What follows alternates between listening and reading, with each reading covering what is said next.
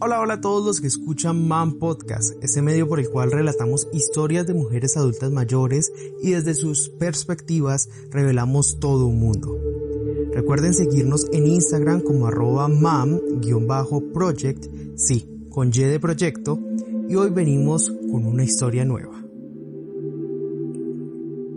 Esta historia inicia en Chile, con cinco mujeres de la comunidad La Granja, un corregimiento de Santiago de Chile en donde un grupo de jóvenes ha buscado crear arte a través de sus historias.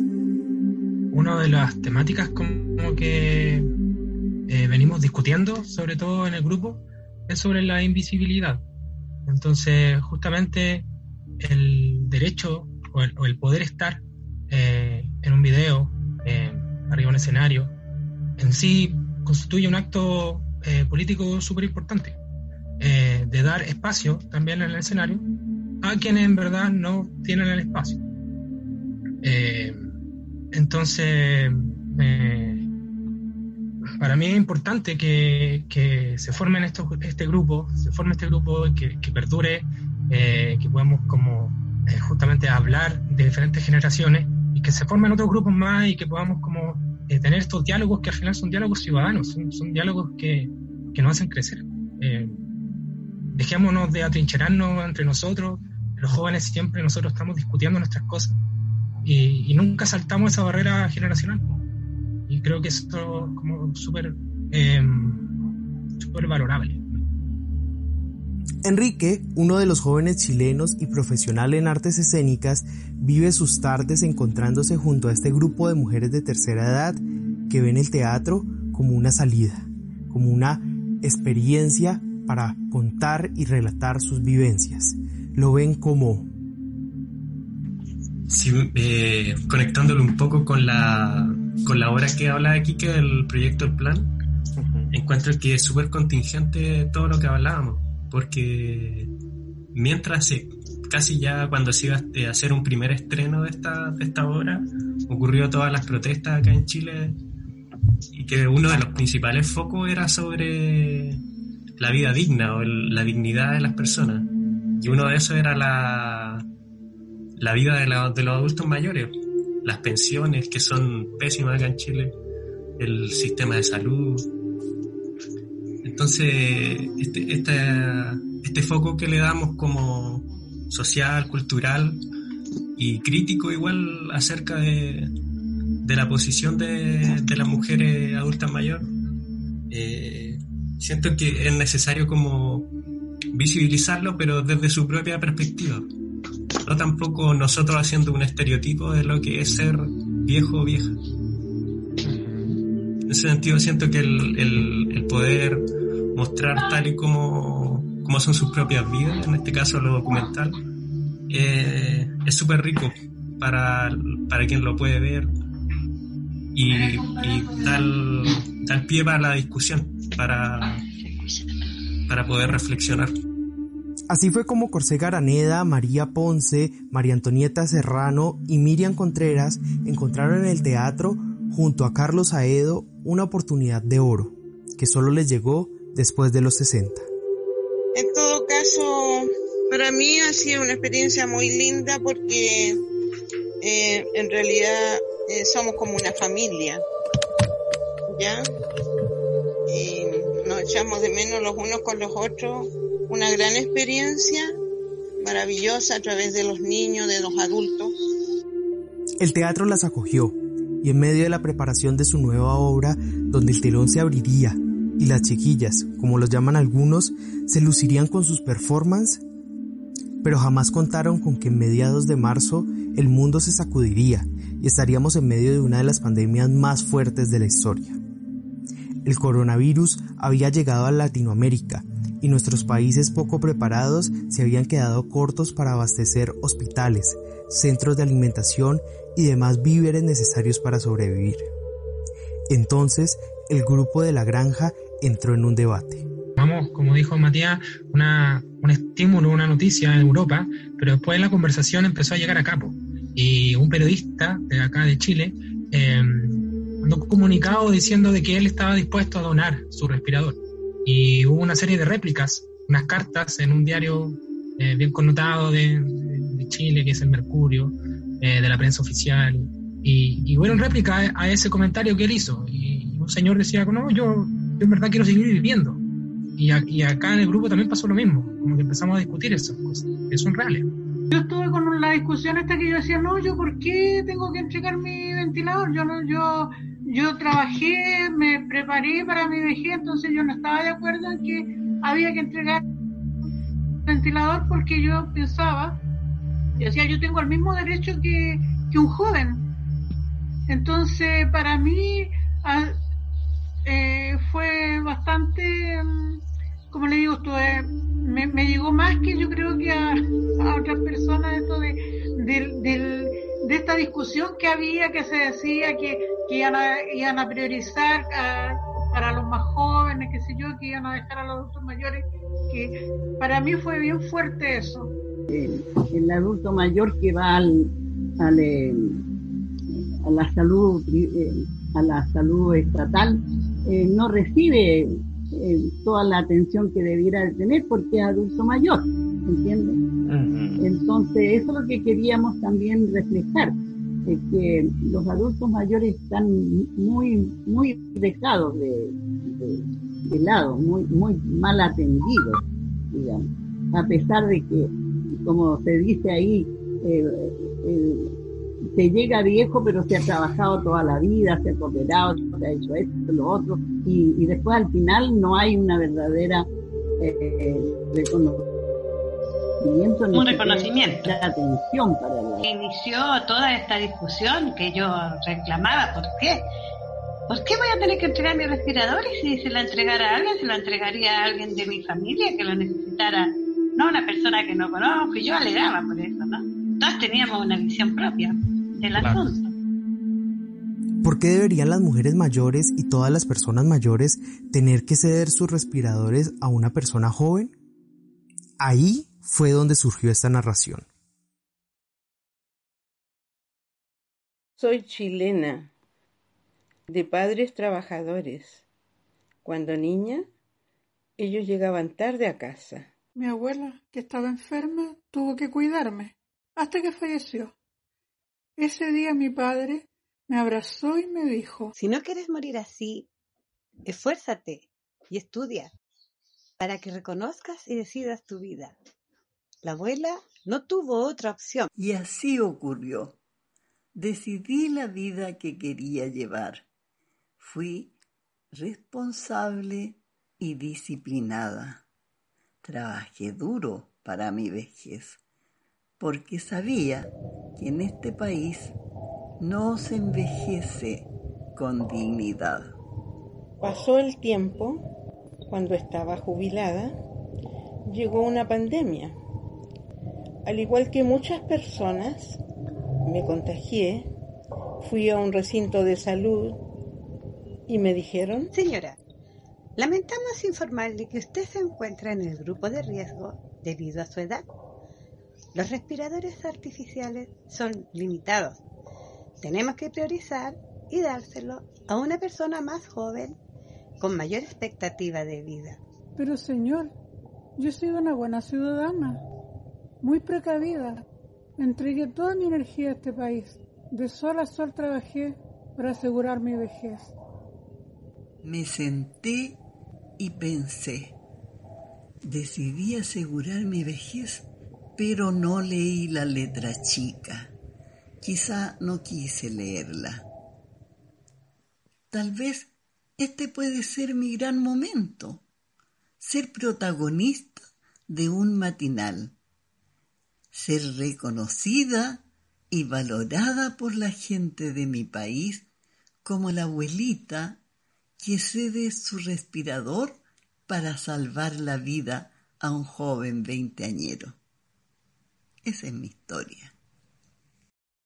Hoy me encuentro con los realizadores y las actrices que participaron de este cortometraje que ustedes vieron en nuestro Instagram el 12 de junio, quienes van a contar un poco más de su creación. Así que le damos la bienvenida a Corsé Garaneda, María Ponce, María Antonieta Serrano, Miriam Contreras, Enrique Aguirre, Matías Araya y Valentina Herrera, los realizadores y artistas detrás de este cortometraje titulado Cuatro Mujeres. Eh, primero yo quiero preguntarles cómo se les ocurrió toda esa idea. Enrique, tú podrías empezar contestándonos eso. Eh, bueno, esto nace eh, con un ejercicio de un cuento. todos nos fuimos con una tarea de escribir un cuento y sobre pandemia y sobre las situaciones que estamos viviendo. Y, la verdad que en el compartir nuestros relatos se empezó a dar como una, una cierta temática de unión entre esos relatos. Y, no sé cómo lo ven la, Miriam, la María, la Córcega que ahora están presentes, eh, que partimos desde ahí, pues, partimos desde escribir en nuestras casas un cuento. Así fue. Todos intentamos crear algo. Cuéntanos un poco de cómo fue esa creación del cuento. Eh, era un, cuento muy lindo, un cuento muy lindo de, de, una niña que contaba la historia. Y nos gustó mucho. Y se fue analizando y se fue estudiando y se fue conversando y se fue adaptando. Porque eh, justo estábamos con el el problema más grave que es, la pandemia y nos, nos pareció interesante. Eh, nuestro profesor Carlos Aedo empezó también a buscar la forma de, que se ampliara o se, se hiciera mejor. Se acomodó a, a, la actualidad, a lo que está pasando, y se tomaron la idea de que lo hiciéramos todas, ¿sí? Las cuatro. Porque nosotros tenemos más obras y nosotros tenemos un grupo de teatro hace muchos años. Y bueno, se siguió la realidad, se siguió la realidad que estamos viviendo y el profesor partió ya, vamos chiquillas, hagámoslo, estudiense todas estas cosas, la de memoria y vamos a hacerlo. Cuando nos mostró lo que había preparado con nuestro profe, eh, con Enrique con Mati, Teníamos miedo. Pero después dijimos, no, pues si nosotros sabemos, lo vamos a hacer. Claro. quiere decir algo, perdón. Matías, ¿cómo fue, digamos, también ese proceso de ayudar a estas mujeres a llegar a estos papeles o a por lo menos decir sus diálogos en especial? Que de cierta manera el relato, a pesar de que es un relato de la época de la pandemia es un relato fuerte y que su final por lo menos es fuerte. O sea, el final es algo que, que por lo menos yo no me estaba esperando cuando lo vi y que creo que muchas personas tampoco lo van a esperar. Claro, al, al principio cada, cada una de ellas, cada uno de los cuentos tenía distintas versiones. Eh, algunos eran más fuertes, otros tocaban de otra temática, la muerte, por ejemplo. En el caso de, de Corsita que, veía de otro modo el, este sacrificio de entregar la vida. Pero al final lo que hicimos fue tomar como partes de todos un poquito y crear un, solo cuento. Y bueno, en lo que está basado el cuento igual es como en, la experiencia de, lo que estaba pasando en Europa en ese tiempo, en, en Italia, en España del tema de los, como de la necropolítica, de, de esta medicina de guerra que le llamaban, sobre que era el Estado el, o la institución médica quien decidía al final quién vivía y quién moría. Entonces, es como que extrapolamos esa realidad allá pensando que en algún momento iba a llegar acá a Chile. ¿Y cómo está la situación ahorita en Chile digamos, en este momento de la pandemia y pues, no sé, creen que es más relevante en este momento su cortometraje eh, en estos momentos de cómo está la situación chilena o, tal vez no ha llegado a ese, ese límite? Estamos ya como a casi a llegar al límite porque la, la capacidad de, la, de las camas eh, UCI, que se le llama, de cuidado intensivo, tratamiento intensivo, ya está a un 98% más o menos a nivel nacional. Entonces probablemente sea luego que ocurra esta situación de que ya se tenga que empezar a decidir quién, quién vive o quién no vive. Miriam, cuénteme usted cómo ha sido también ese proceso de acomodarse a la tecnología y parte de lo que vimos en el corto, eh, pues fue grabado con sus propios materiales y con, su, y con la tecnología que tenemos a la mano. Entonces, ¿cómo fue ese proceso de adaptarse para realizar este tipo de contenido? Y se empezó, bueno, entre los chicos que son nuestros guías. ¡Ay, llegó la Antonieta! y los chicos que en realidad no, a nosotros nos encanta estar con ellos porque son un aporte y un apoyo para nosotros. Eh, es lindo cuando se juntan la vejez y la juventud, es muy lindo. ¿sí? Nosotros tenemos la experiencia y ellos tienen las capacidades que nosotros no, no teníamos en esos años. Ahora la estamos logrando. Y en cuanto a la grabación, cada una en su casa, con su celular, eh, grabó la parte que le correspondía. Con mucho temor, yo, la que me saliera mal, la que, ay, que me veo mal, que me veo aquí, que me veo allá, al final ya, salió. Lo hicimos con esfuerzo, con sacrificio, con, con vergüenza en realidad de vernos ahí en la pantalla chiquitita. Pero lo logramos y se fue un trabajo en conjunto. Los chicos hicieron su parte, nosotros mandamos la nuestra. Y así surgió esto tan hermoso que ha tenido bastante repercusión. Enrique, cuéntanos cómo también este grupo de jóvenes se quisieron unir a, este grupo de a los viejos. Y hacer teatro con mujeres mayores, exacto. Eh, yo creo que nace de un interés personal. Eh, ahí, bueno, la Valentina con el, con el Matías también te pueden contar su experiencia personal, porque es como una, una búsqueda que uno hace en un momento y, y después, por ese mismo interés, uno ya se sitúa y empieza a conversar y está sentado en la mesa y quiere volver a juntarse un martes y quiere volver a juntarse un jueves. Entonces, es como que eh, nace como del interés de poder estar en, un grupo con, con, esta diversidad igual, que muy, para mí ha sido un aprendizaje tremendo, tremendo, tremendo. Matías, en tu caso, ¿cómo, ¿cómo fue estar dentro de este grupo y sentir, digamos que todo lo que se puede construir con mujeres adultas mayores también? Yo yo llegué con la Vale porque estudiamos la misma carrera, antropología. Llegamos por un trabajo de una clase. Y al final nos quedamos más tiempo. Bueno, a mí lo que me cautivó, siempre lo repito, es que se daba mucho la discusión. O sea, toda la, obra que la obra del plan eh, no es como simplemente la idea de, de Carlos, que es el director, sino que se discute su vida como es teatro documental. Entonces estamos siempre hablando sobre distintos temas políticos, filosóficos incluso. Y esta discusión entre intergeneracional encuentro que es súper rica, eh, que no se da mucho actualmente, el estar abierto a distintas opiniones, tanto para, para mí como para ella. Y eso es lo que me mantiene más, eh, junto a ella.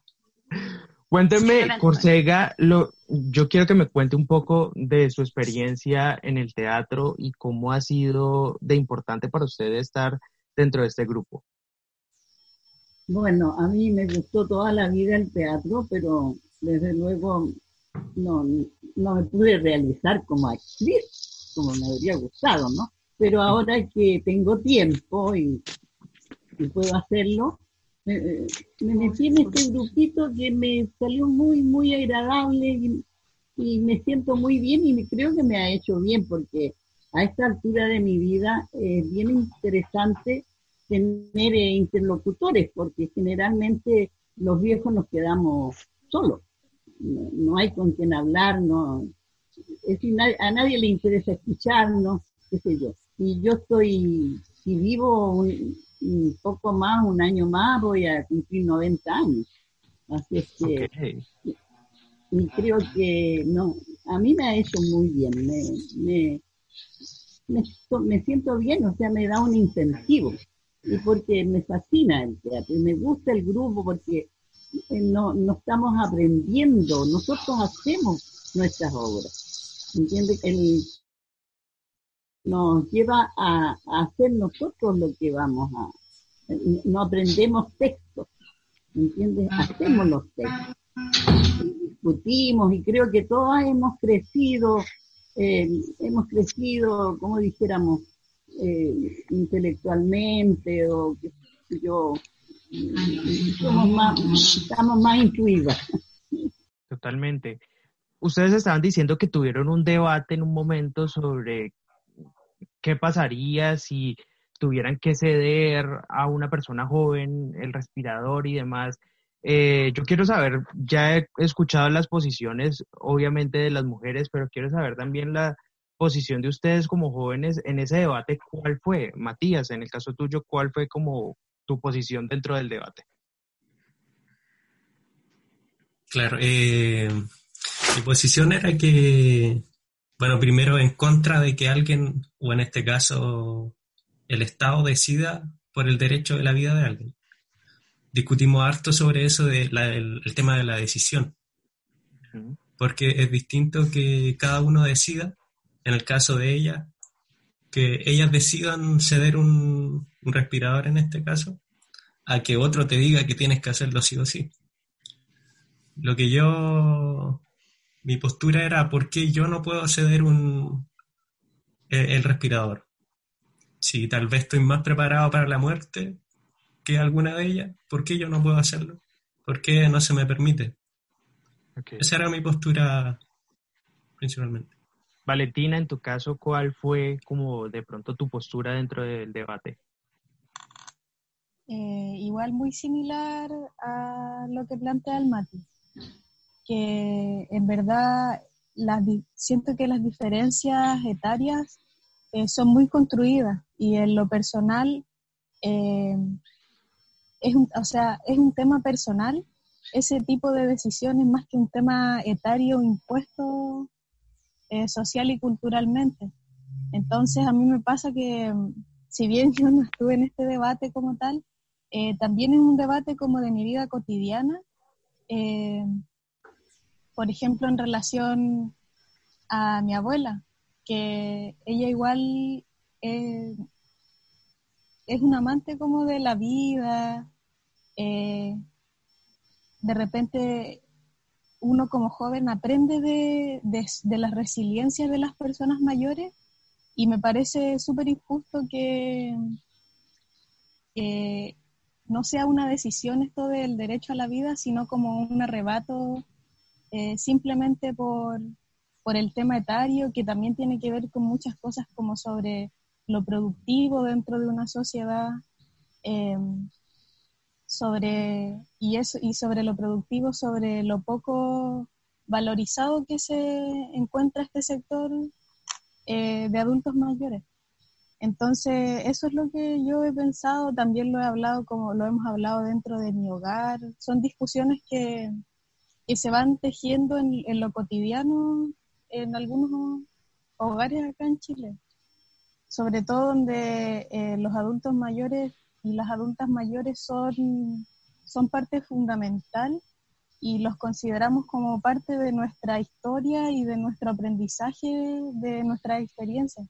Nuestros adultos mayores igual son los que vivieron procesos súper complicados como la dictadura, la resistieron y ahora que en esta pandemia sea como un tema siquiera, el derecho a la vida de ellos es como chocante incluso para mí. Eso es lo que yo pienso. Totalmente. Hablemos un poquito de la estructura también de este y del formato en el que está presentado este micrometraje. Eh, Enrique, ¿cómo hicieron o cuál, a quién se le ocurrió, digamos, que todo esto se iba a contar por medio de celulares y de pantallas y de cosas así, digamos que utilizando estos nuevos medios tecnológicos? Bueno, fue, nació de, de todas y todos nosotros, fue una decisión como, oye, tenemos algo que contar y cómo lo decimos y vamos como agarrando la, la tecnología, vamos como intentando 100 veces entrar a Zoom para poder iniciar una reunión y de ahí vamos como, como hablando y, y, poder como, como juntarnos. Al final queríamos, al principio queríamos juntarnos, y no era difícil. Entonces, después se empezó a agarrar la técnica y, y nada, pues fue como eh, una construcción entre todas y todos, como digo. Eh, ¿Cierto, Mati? Sí, yo quería decir que igual fue interesante como el tema de la cámara, de, de, cómo se ponía la cámara, hacia así, o de más abajo, del centro, o hablar de los planos. Todo eso a través de, de haciéndolo, probando y probando y probando y equivocándonos. Increíble, lo hicimos tantas veces. Pero valió la pena. Pero nosotros una vez tuvimos unas clases de fotografía. Quique, ¿tú parece que fue o Víctor? No, Víctor. Víctor, ¿no? Nos tuvimos clases de fotografía, como eh, diferentes poses, cómo nos teníamos que poner, cómo teníamos que mirar a la cámara. Nos enseñaron varias cosas, cómo ampliar, cómo achicar, cómo alejar. Muchas que cosas. estaban listas para la pantalla. Estábamos medias preparadas. Okay. no, Pero listas. la, la, la grabación del video fue más difícil porque de repente grabábamos y enviábamos el video y eh, el profe nos decía, oye, pero ¿sabe qué? Hay un, un, un cierto, en, en, la voz, qué sé yo, que hay un, un, una pausa, entonces tiene que volver a grabar y volvíamos a grabar, o, o hay poca luz, o hay esto, lo otro, entonces no, fue bien. Fue, pero fue entretenido porque no... Mira la cámara, mira la cámara. Nos llevó harto tiempo en, en, no, en eso en grabando, enviando, volviendo a grabar y todo eso. Pero fue, fue interesante, fue bien entretenido. Me acuerdo de la ropa, chiquillas, cuando el profe decía, la misma ropa. Claro. La misma ropa. Claro. Claro, y después, eh, no, que tiene que ser la continuidad, entonces había que volver a grabar. No, sí fue entretenido. Fue, fue trabajo, pero bastante bueno, nos entretuvo bastante tiempo en eso, nos entretuvimos bastante tiempo en eso. Además que nos veíamos los defectos, pues nos veíamos todos los defectos que teníamos al grabarlo. Queríamos ser mejor, pero bueno, claro. salió lo mejor que se pudo. Corsega, ¿cómo fue usted en todo ese proceso de grabación? Mira, estuvo bien, eh, porque tengo la suerte que tengo nieto, entonces mi nieto me ayudaba. Ah, claro. Y él me tomó la y él me tomó la cámara, pero tan de cerca que me veo más fea de lo que estoy. ¡Ay, Córcega, así tan linda! Perfecto. Para nada, No. para nada. Pero fue entretenido, muy entretenido, me, me gustó. Y teníamos que saberlo de memoria. Eso Claro. era lo tremendo, no podíamos No estar que leerlo. leyendo. Entonces, en esto de memorizar, de- y mi, mi productor, que era mi nieto que tiene 15 años, me decía, pero te faltó esto, abuela. Pero mira, que lo dijiste acá, abuela. Así que me dirigía y me exigía más encima. Así que fue un trabajo enorme. Quedé hasta aquí con el texto. Totalmente. Yo les quiero agradecer a todos por darnos este espacio aquí en este podcast, por compartirnos obviamente su micrometraje que la verdad nos tocó bastante y esperamos que a muchas personas eh, también lo siga tocando porque creo que es una narrativa totalmente que en este momento es universal y que, no sé, va a llegarle a muchas personas. Así que muchas gracias. Muchas gracias. gracias. A usted, gracias a usted por la, por la habernos buena visto. onda, por querer saber de nosotros, Y, y por esperando que acercarnos salgamos un todos poco al bien de país a esto. ¿eh? Todos los Claro que países. sí. Sí, Es totalmente. lo más importante. Salgamos de esto y salgamos mejores personas.